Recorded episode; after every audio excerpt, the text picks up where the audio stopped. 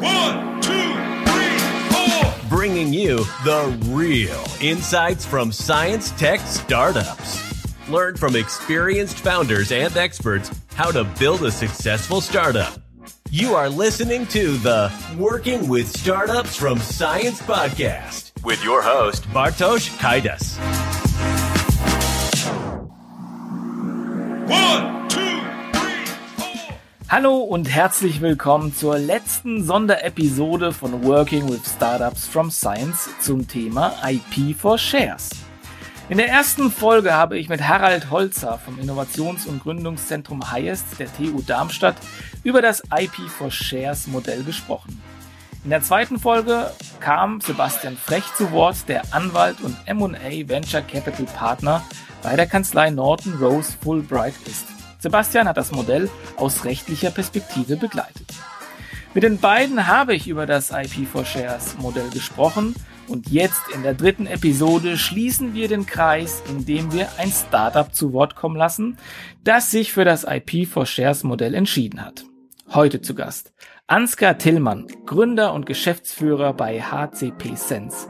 Dort ist er kaufmännischer Leiter des Sensorlagers ohne Sensor. Was sein Startup genau macht und warum er sich dazu entschieden hat, das IP for Shares Modell zu nutzen, all das erfährst du in dieser Folge. Ich freue mich riesig drauf. Jetzt geht's los. Auf zum Interview. Hallo Ansgar, welcome on stage. Hallo. Ja, schön, dass du da bist. Du schließt ja ab eine illustre Runde, kann man sagen. ja, und mit, mit einer Praxisperspektive, auf die freue ich mich, weil das Thema doch äh, super interessant ist für ganz, ganz viele Startups, die aus der Wissenschaft kommen. Deshalb auch diese dreiteilige Serie, die wir hier aufgenommen haben, zu einem neuen Modell. Und mit dir möchte ich über dieses Modell sprechen, auch aus deiner Perspektive. Aber bevor wir anfangen, erzähl doch mal ein bisschen was über dich. Äh, wer bist du und was macht dein Startup HCP Sense? Also ja, Ansgar Tillmann, ich wurde ja schon vorgestellt von dir. Ähm, bin von Haus aus Maschinenbauer, ähm, habe in Darmstadt studiert, habe dort auch meine Mitgründer kennengelernt, war dann allerdings erstmal in der Beratung für einige Jahre und bin dann für die Ausgründung aus der Uni zurückgekommen nach Darmstadt. Und es ist so, dass meine beiden Mitgründer ähm, im Thema promoviert haben und wir dann quasi uns ins gemachte Nest setzen konnten und die Technologie quasi ähm, ja, in Anführungszeichen erfunden war und wir jetzt ähm, das Ganze an den Markt bringen. Mhm. Und um was geht's bei HCP Sense? Wir überwachen äh, Wälzlager. Ähm, da geht's drum, die, ähm, die Schmierung im Wälzlager zu überwachen. Das heißt, äh, wie, wie gut funktioniert die Schmierung noch, äh, Schäden zu erkennen und Kräfte zu messen, um ja, Standzeiten von Maschinen zu erhöhen, Wartungskosten zu senken äh, und solche Themen. Okay, spannend. Vielleicht kannst du uns nochmal abholen, so wie, wie kann man sich das vorstellen? Also wir, ja, unser Slogan ist ja auch so ein bisschen Sensorlager ohne Sensor. Das heißt, wir machen das Lager selbst zum Sensor. Das heißt, wir ähm, nutzen die inhärenten elektrischen Eigenschaften des Lagers, messen dort die elektrische Impedanz und können darüber äh, Rückschlüsse darauf ziehen, in welchem Schmierungszustand befindet sich das Lager gerade und welche Kräfte wirken dort. Und das sind eben zwei ganz entscheidende Faktoren für die Alterung von so einem Lager. Und ähm, ja, Mhm. das ist so die, die Technologie in Kürze. Äh, noch ganz kurz, braucht man da irgendwelche Maschinen oder wie, also wie funktioniert das? Also wir nutzen Standardlager. Das ist ja auch, denke ich, ein ganz großer Vorteil gegenüber ähm, anderen Systemen. Das heißt, äh, das Standardlager selbst wird, wird zum Sensor und wir müssen das kontaktieren und dann brauchen wir noch eine elektrotechnische Auswerteeinheit, die auch Teil unseres Produktes ist. Und ähm, ja, die macht dann quasi, äh, die sendet ein Signal in das Lager rein und wertet aus, was zurückkommt. Mhm. Man kann schon äh, raushören, dass es jetzt äh, keine einfache Geschichte ist, äh, die ihr da äh, entwickelt habt. Ich meine, da, da, ste da stecken ja auch Promotionen dahinter. Was genau ist denn Teil der IP sozusagen, äh, die ihr erfunden habt an der Universität und die ihr für das Startup braucht? Also zum einen geht's da natürlich um die Patente, die angemeldet wurden. Ähm, das sind das sind mehrere Patente und es geht aber auch um ja diese diese ähm, das das Coding, also was was entwickelt wurde, ähm, die die die Auswertealgorithmen, ähm, die entsprechend während der, der Dienstzeit quasi von meinen Kollegen und ähm, ja danach ja auch von mir ähm, da entsprechend erarbeitet wurden. Mhm. Also es ist so ein Gesamtpaket an IP. Genau, vielleicht noch auch zu diesem Gründungszeitpunkt. Äh, wer war oder wo, wo kam diese Annahme, dass das jetzt ein Thema ist, mit dem man ausgründen kann, dass da wirtschaftliches Potenzial steckt? Also die Idee ist, ist auch durch einen Kundenimpuls entstanden. Aus dem Projekt wurde dann leider nichts, aber die beiden Mitgründer haben halt dementsprechend äh, gedacht, na, da könnte was dahinter stecken und haben, haben das weiterverfolgt. Und ähm, waren damit dann auch schon sehr früh auf Messen, haben das vorgestellt und da war entsprechend ähm, Interesse da. Und man sieht es jetzt auch an, ja, an dem aktuellen Kundeninteresse, dass da wirklich ein Markt für da ist.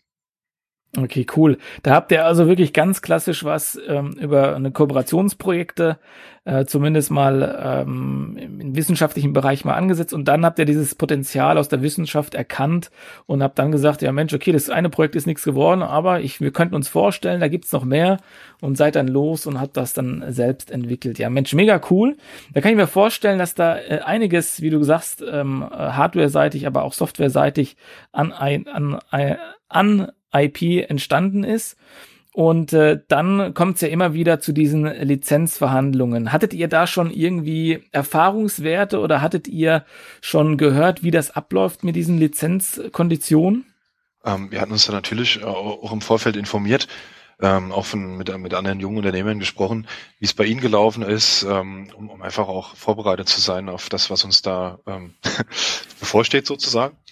Und ähm, eigene Erfahrungen damit hatten wir nicht. Also weil die Mitgründer hat natürlich mit der IP-Abteilung zu tun im Sinne bei der bei der Anmeldung. Aber es ist natürlich eine andere Verhandlungssituation oder eine andere Zusammenarbeit, wenn man was zusammen anmeldet, ist was anderes, wenn's, äh, wie wenn es darum geht, äh, das zu verwerten. Ja. Mhm. Und die Uni muss natürlich da auch auf ihre Interessen gucken. Und so sitzt man sich dann eher gegenüber. Ja. Mhm. Mhm. Ja, genau. Und sozusagen in diesem Kontext, äh, ich weiß nicht, ihr habt ja im dessen, in diesem Anmeldezeitraum kam mir das IP for Share Modell ja auf, was die TU ähm, Darmstadt äh, entwickelt hatte, beziehungsweise ausgearbeitet hatte. Ähm, warum habt ihr euch für dieses Modell entschieden? Das, wir haben uns das natürlich ähm, auch, auch gut überlegt. Also wir haben verschiedene Modelle durchgerechnet und in erster Linie ging es uns darum, ähm, uns wirtschaftlich möglichst stabil aufzustellen. Und da sehen wir den entscheidenden Faktor bei dem Modell darin, dass unsere Liquidität gerade in der Anfangsphase sehr geschont wird und eben eine Auszahlung erst dann stattfindet, wenn das Ganze auch geleistet werden kann. Das, mhm. das war eigentlich der ausschlaggebende Punkt. Okay. Ansonsten ähm, finden wir es vom Grundsatz her auch gut. Also ähm, auch weiterhin ein, ein, enges Verhältnis zu haben sozusagen mit der Uni, ja, dass das einfach weiter verwoben bleibt, weil hier ist das Ganze ja auch entstanden. Ähm, hier sind die ganzen Teststände, die Prüfstände, an, ähm, an denen wir auch gerne weiterarbeiten wollen. Hier sind die ganzen Kontakte. Und das, äh, um das auch quasi weiter zu festigen, ist es natürlich schön, wenn man da irgendwie so eine Partnerschaft aufbaut und so eng verwoben ist. Mhm. Und hattet ihr ähm, gewisse Erwartungen auch an das Modell, beziehungsweise an diese, an dieses, ja, an dieses IP for Share Modell? Also Erwartungen. Ähm, ich hätte ehrlich gesagt, dass es wesentlich komplexer noch ist von der Vertragsgestaltung her. Mhm. Ähm, ich hatte auch die Erwartung, dass es lang dauern wird. Und ähm, ich hätte auch gedacht, dass es noch viel mehr ähm, Diskussionspunkte gibt. Mhm. Aber man muss wirklich sagen, ähm, also die Erwartung beim zeitlichen Bedarf, die wurde auch sozusagen erfüllt, aber das ist ja kein Problem. Ich meine, wenn man so darauf eingestellt ist, dass es so lange dauert und ähm, wir hatten jetzt auch keine Deadline oder irgendwas, ähm, dann, dann passt das. Mhm. Und ähm, dann war es uns auch wichtiger, dass es ganz so fundiert läuft, dass es ähm, ja, dass wir auch alles ordentlich erklärt bekommen und so weiter. Deswegen konnte das ruhig seine Zeit dauern. Ähm, und ähm, vom, ja, von der Komplexität her muss man wirklich sagen, dass ähm, die Kollegen äh, von der Kanzlei auch immer versucht haben, das sehr gut zu erklären, was da eigentlich, ja, was da steht, was damit mhm. gemeint ist, um ähm, dann auch ja eine Entscheidung treffen zu können. Und dass da jetzt nochmal große Verhandlungen waren über Einzelpunkte oder sowas, das ist, ist dann gar nicht eingetreten. Wir haben auch diesen Vertrag dann ähm, von der unabhängigen Kanzlei nochmal prüfen lassen. Und auch da kam raus, dass es ein sehr fairer Vertrag ist und das fand ich auch schön. Also einfach mhm. nochmal unabhängig zu hören, okay, ähm, Das ist wirklich ein Vertrag, äh, der ist dafür gedacht, partnerschaftlich zusammenzuarbeiten und nicht irgendwo äh, für einen jetzt ähm, einen Vorteil rauszuarbeiten. Mhm. Und ähm, Ja, vielleicht kannst du uns dann nochmal. So halbwegs. Ja, absolut, ja. Vielleicht kannst du uns so ein bisschen auch äh, mitnehmen, den Zu, die Zuhörerinnen und den Zuhörer. Also wie läuft so ein Prozess konkret ab? Also ihr habt euch dann entschieden, ja, IP for Share könnte eine Option sein oder wie war das dann und wie waren dann die Schritte auch die Kontaktaufnahme mit der mit der Patentabteilung äh, mit dem Gründungszentrum wie wie kann man sich sowas vorstellen als Prozess im Konkreten Also das Gründungszentrum hat dann entsprechend ähm, ist auf uns zugekommen, beziehungsweise ja, wir haben uns dann zusammengesetzt, okay, es muss jetzt eine IP-Übertragung stattfinden. Das ist ja auch ähm, Teil des Exist ähm, Forschungstransfers, dass die IP übertragen werden muss. Mhm. Also ein, ein, ein fester Meilenstein. Und ähm, dann ging es erstmal los. Ähm, wir haben erklärt bekommen, welche verschiedenen Modelle gibt's denn. Und da wurde uns schon das erste Mal halt IP äh, for Shares erklärt, ähm, aber auch ganz offen alle weiteren Modelle, quasi das klassische Modell mit ähm, einer Umsatzbeteiligung und so weiter.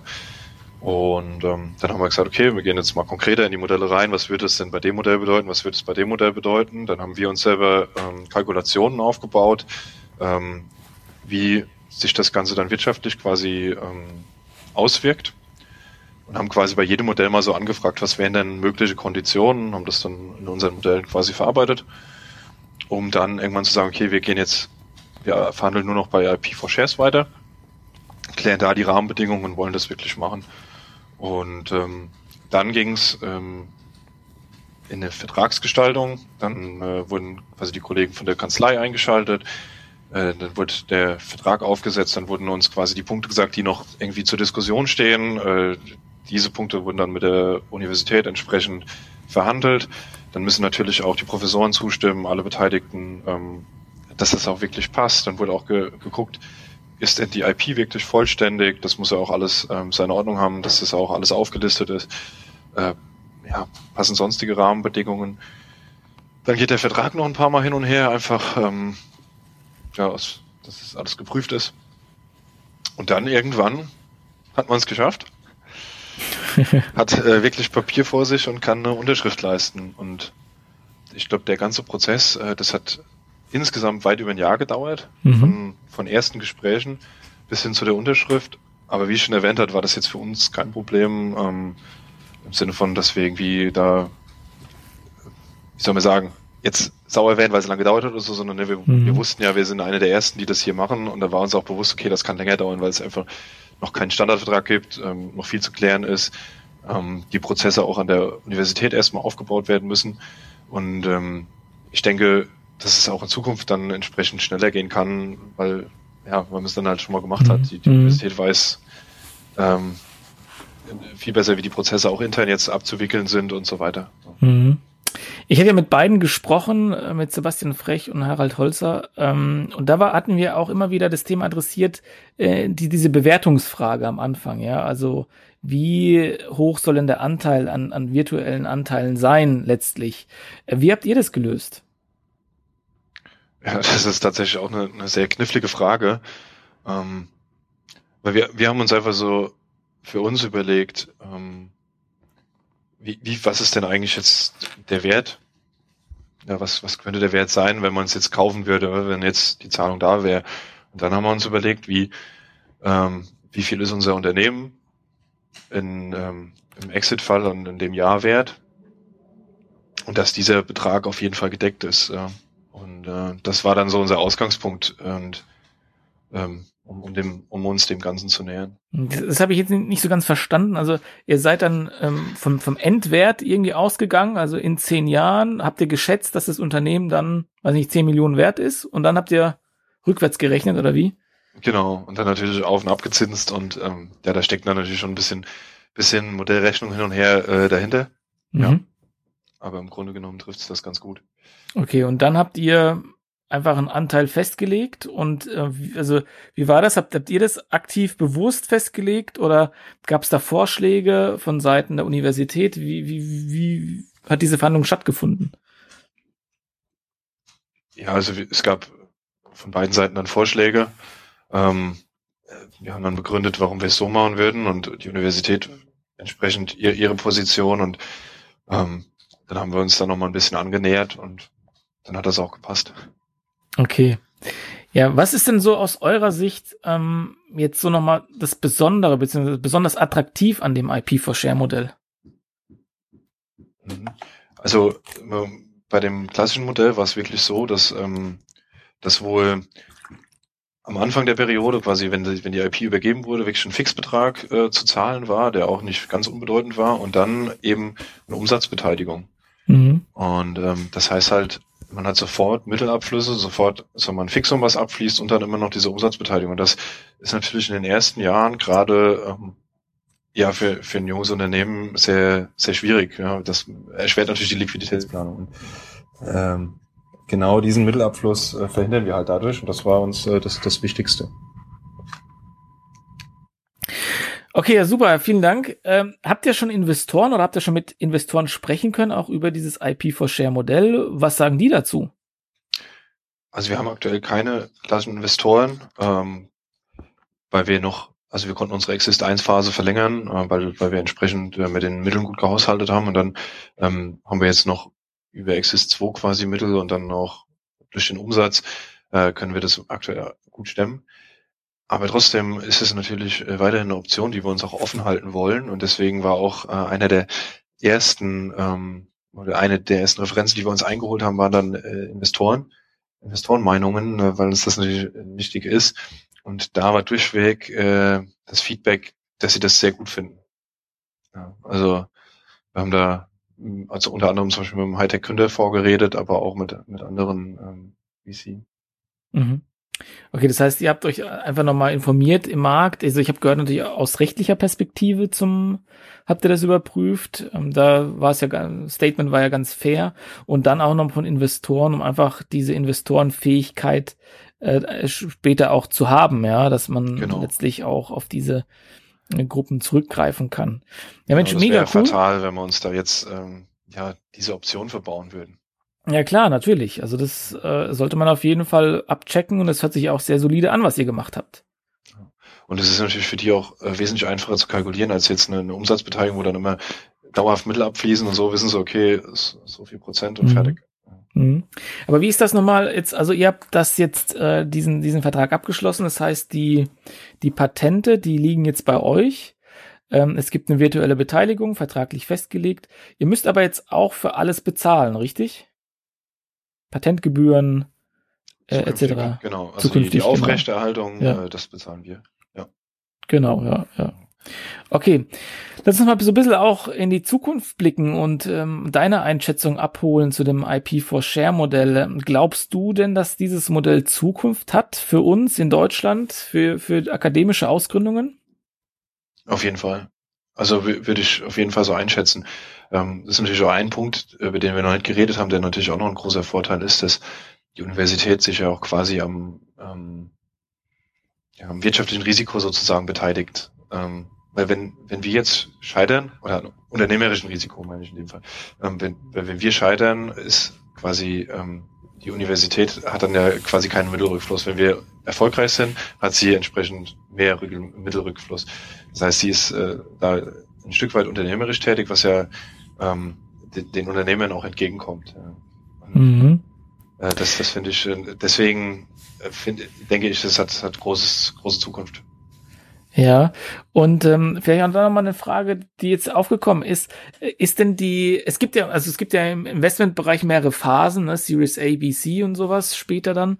Äh, ist dann, hat man das irgendwie schon vorher festgelegt, dass man bis zur Series A mitgeht und dann äh, beim Finanz- oder wirklich nur beim, beim echten Verkauf sozusagen, dass dann diese Virtual Shares gezogen werden? Habt ihr das schon, schon festgelegt vertraglich? Genau, es ist, da sind Regelungen drin, ähm, was, was für eine Art von Exit dann entsprechend ähm, da greift und was auch passiert, wenn es keinen Exit gibt, keinen klassischen, ähm, wie, wie das dann ganz, das Ganze funktionieren kann. Weil es kann ja auch sein, dass wir jetzt so, so auf mal durch bootstrappen und dann, äh, mhm. äh, ja, es ist keinen klassischen Exit gibt. Und mhm. dann mhm. kann, kann die Universität natürlich trotzdem am Erfolg dann partizipieren. Und es ist ja auch so, ähm, dass die Universität ja auch an jeder Gewinnausschüttung partizipiert. Mhm, wenn es mhm. denn mal welche gibt. Ja, genau, das äh, kann man hoffen, dass die schnell genug kommen, ne, für alle. Genau. Genau. Ja, ja. Habt ihr euch denn da ausgetauscht in der Community auch mit anderen Startups zu den verschiedenen Modellen? Und äh, was haben, habt ihr schon was gehört, was die anderen dazu gesagt haben zu dem Modell? Ja, also was, was ich schon öfter gehört habe, ähm, ist, ist so der Eindruck, dass es sehr komplex sei. Und ähm, ja, ob man sich das dann wirklich antun will, so in die Richtung. Ne? Und das war ja auch am Anfang so ein bisschen, ich würde mal sagen, so eine, eine kleine Befürchtung, dass es wirklich ein Riesenvertragswerk wird und ähm, sehr komplex zu durchschauen. Das äh, kann ich aber jedem nur raten, sich das einfach mal selber anzugucken, sich das anbieten zu lassen und ähm, das dann neu zu bewerten. Weil ich glaube ehrlich gesagt nicht, dass andere Verträge äh, kleiner sind. Also Mhm. und verständlich auch nicht. Ja, das ist immer, immer, äh, ja, die Challenge, ne? Wenn man dann sowas aufsetzt. Es muss ja auch wasserdicht sein auf der anderen Seite. Auf der anderen Seite muss man mal gucken, äh, dass es irgendwo auch verständlich bleibt und man das auch natürlich nachvollziehen kann, was da drin steht. Genau. Da gebe ich dir absolut recht. Ja, ich Ansgar. denke, da hat die TU wirklich dann einen, äh, wie soll man sagen, einen guten Schritt gemacht, indem sie halt wirklich einen sehr fairen Vertrag aufgesetzt hat und sich auch sehr viel Mühe gibt, das Ganze auch zu erklären und äh, ja, auch auf uns einzugehen und, und zu gucken, dass es, dass wir uns auch nicht überfahren gefühlt haben und so Mhm. weiter. Also das äh, äh, baut natürlich dann Vertrauen auf Mhm. und dann kann man das auch äh, guten, guten Gewissens weiterempfehlen. Mhm. Ja, super. Also vielen Dank auch für diese Rückmeldung. Ähm, das hören die Beteiligten sicherlich gerne. Äh, gibt es denn von deiner Seite aus, aus vielleicht auch Empfehlungen, was man vielleicht noch verbessern könnte an dem Modell? Ja, also gut, ich meine, es gibt sicher Gründungsvorhaben, die haben es eilige. Mhm. Ähm, da sollte man halt den, den Prozess äh, entsprechend schneller gestalten. Aber äh, wie, wie schon gesagt, das ist keine Erwartung an ein erstes Mal, dass das dann direkt alles so schnell gehen kann. Mhm. Aber ich denke, da sind auf jeden Fall Potenziale. Und ähm, ansonsten fällt mir da spontan gar nicht so viel ein. Okay, ist doch, ähm, ist doch was- auch cool, ja. Was glaube ich, was das Ganze am Anfang ein bisschen erschwert hat, dass natürlich gerade, also das war die, die Anfangsphase, das war noch voll in der Corona-Sperrzeit Mhm. wo wir dann wirklich äh, uns nie sehen konnten in Live und alles immer per Zoom und so weiter. Und das ist, ähm, glaube ich, für so eine anfängliche, ähm, für so einen anfänglichen Vertrauensaufbau schon hinderlich. Also da Mhm. glaube ich, ist es gut, wenn das gerade das Vorstellen, verschiedene Systeme, die es gibt und so weiter, was sind eigentlich die Ziele der Universität, was sind die Ziele des Unternehmens, ähm, dass, dass man sich da Mhm. wirklich zusammensetzt und ähm, ja, wäre auch noch so ein Verbesserungsvorschlag. Ja, aber das ist, glaube ich, ein sehr, sehr guter Hinweis, dass am Ende verhandeln ja Menschen miteinander und äh, diese Vertrauensbasis ist, glaube ich, absolut äh, relevant und auch nicht zu vernachlässigen. Und ähm, durch diese Corona, äh, durch das Online, äh, letztlich diese Online-Meetings hat man dann schon gemerkt, auch, dass da einfach dieser, dieser persönliche Kontakt dann doch äh, fehlt. Ne? Also schön auch, dass du das nochmal bestätigst und auch äh, bekräftigst, dass man das auf jeden Fall auch ein Vertrauensprozess ist und man den äh, ja in, in, in Person am besten auch durchführt. Ja, vielleicht ganz allgemein so gesprochen aus deiner Perspektive, Hardware-Startup äh, mit Software, auch Komponenten drin, aus der Wissenschaft. Äh, es gibt ja immer wieder Challenges, die die Startups aus der Wissenschaft einfach haben. Äh, was sagst du oder was glaubst du, müsste sich denn ändern, damit wir mehr Startups aus der Wissenschaft einfach auch generieren können? Also was, was ich merke hier in, in, im Umfeld direkt hier an der, an der TU, dass, ähm, dass, dass, dass äh, die, die eine gute Gründungsidee haben und jetzt zum Beispiel über diese Exist-Gründung gehen wollen, ähm, wirklich Probleme haben, äh, Teammitglieder zu finden. Mhm. Also das äh, gerade auch diesen wirtschaftlichen Part, den, den ich jetzt ausfülle, der ist wohl sehr schwer zu finden, aber auch andere Mitgründer. Und ähm, das kann natürlich an, an verschiedenstem liegen. Ähm, ich glaube, diese Mentalität muss ja auch erstmal da sein, eben nicht irgendwie in einem Großkonzern den sicheren Job haben zu wollen, sondern auch diese Risikobereitschaft. Das, das liegt vielleicht einfach nicht so viel. Ich, ich weiß es nicht genau, warum das so stockt. Ja, aber ich, ich glaube, da menschelt sehr. Und das Zweite ist natürlich auch die Informations äh, überhaupt zu haben, dass es zum Beispiel diese Unterstützung durch Highest gibt, dass es ähm, so eine Exist-Förderung gibt ähm, und darüber hinaus so viele tolle Möglichkeiten. Ähm, das ist ja jetzt hier bloß das, was es in Darmstadt Mhm. gibt. Das kenne ich halt, deswegen kann ich da sagen, dass das sind super Unterstützungen, die es gibt. Gibt es sicher in jeder Stadt. Ähm, aber ich zum Beispiel als Student habe davon nichts mitbekommen. Mhm. Ja. Und ich glaube, das ist schon besser geworden. Also es wird sich da auch viel mehr bemüht, auch in die Vorlesung reinzugehen, auch den Professoren klarzumachen, dass das ein wichtiges Thema ist. Aber ich glaube, das ist noch ähm, relativ am Anfang. Auch, auch gerade die Professoren, jetzt wo ich sie anspreche, ja, so Mhm. ähm, auch diese Notwendigkeit, ähm, auch äh, ja wirklich, äh, dass das, was ausgegründet wird, ähm, auch dass das auch unterstützt wird und so weiter, äh, denen einzupflanzen und ähm, ja, da muss ein bisschen Werbung gemacht werden und dann ja, entwickelt sich das.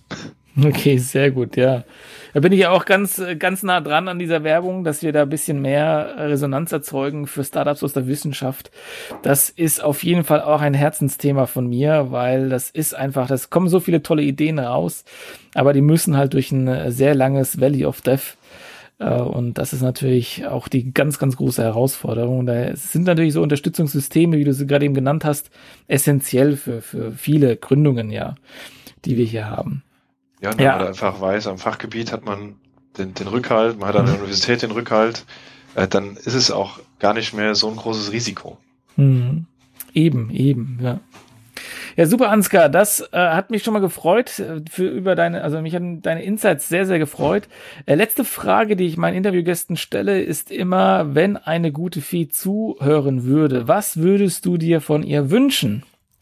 Das interessiert mich jetzt Ja. von dir. Ein, einen ersten Serieneinsatz. Okay, Ja, unsere das steht dir kurz bevor, ja. Ja, das ist im Moment die, der größte Wunsch, ja. Okay, wann soll der Wunsch in Erfüllung gehen? Weil in zehn Geplant. Jahren ist ja noch was, was anderes, ne? Nein, das ist geplant für 2024. Okay, sehr gut. Super, dann lassen wir das so stehen. Vielleicht hört sie ja zu, vielleicht kommt's, geht's in Erfüllung, ja, wer weiß. Ähm, vielleicht hören da ein oder zwei oder drei oder vier Feen äh, zu und äh, erfüllen dir diese Wünsche. Äh, ich danke dir für das Gespräch, für deine offenen und ehrlichen Insights zu diesem wirklich sehr spannenden Prozess, zu dem spannenden Modell, äh, das wir hier besprochen haben, auch aus dieser Gründungsperspektive, aus der Startup-Perspektive. Ich wünsche dir und deinem Unternehmen ganz, ganz viel Erfolg weiterhin und äh, ja, würde mich freuen, wenn wir uns vielleicht mal wieder hören bei einem Exit oder beim, bei einer Unicorn-Bewertung, ja. Und dann können wir auf jeden Fall nochmal rückblickend auf dieses Interview schauen und dann mal nochmal gucken, äh, wie das dann ist mit den, mit den Exit-Klauseln und sowas. Und äh, es wird Wie viele spannend. vorbeigekommen sind. Ja. ja, genau, genau. Super, also Ansgar, vielen Dank dir für deine Zeit und für deine Insights. Alles Gute, bis bald. Dankeschön. Auch alles Gute.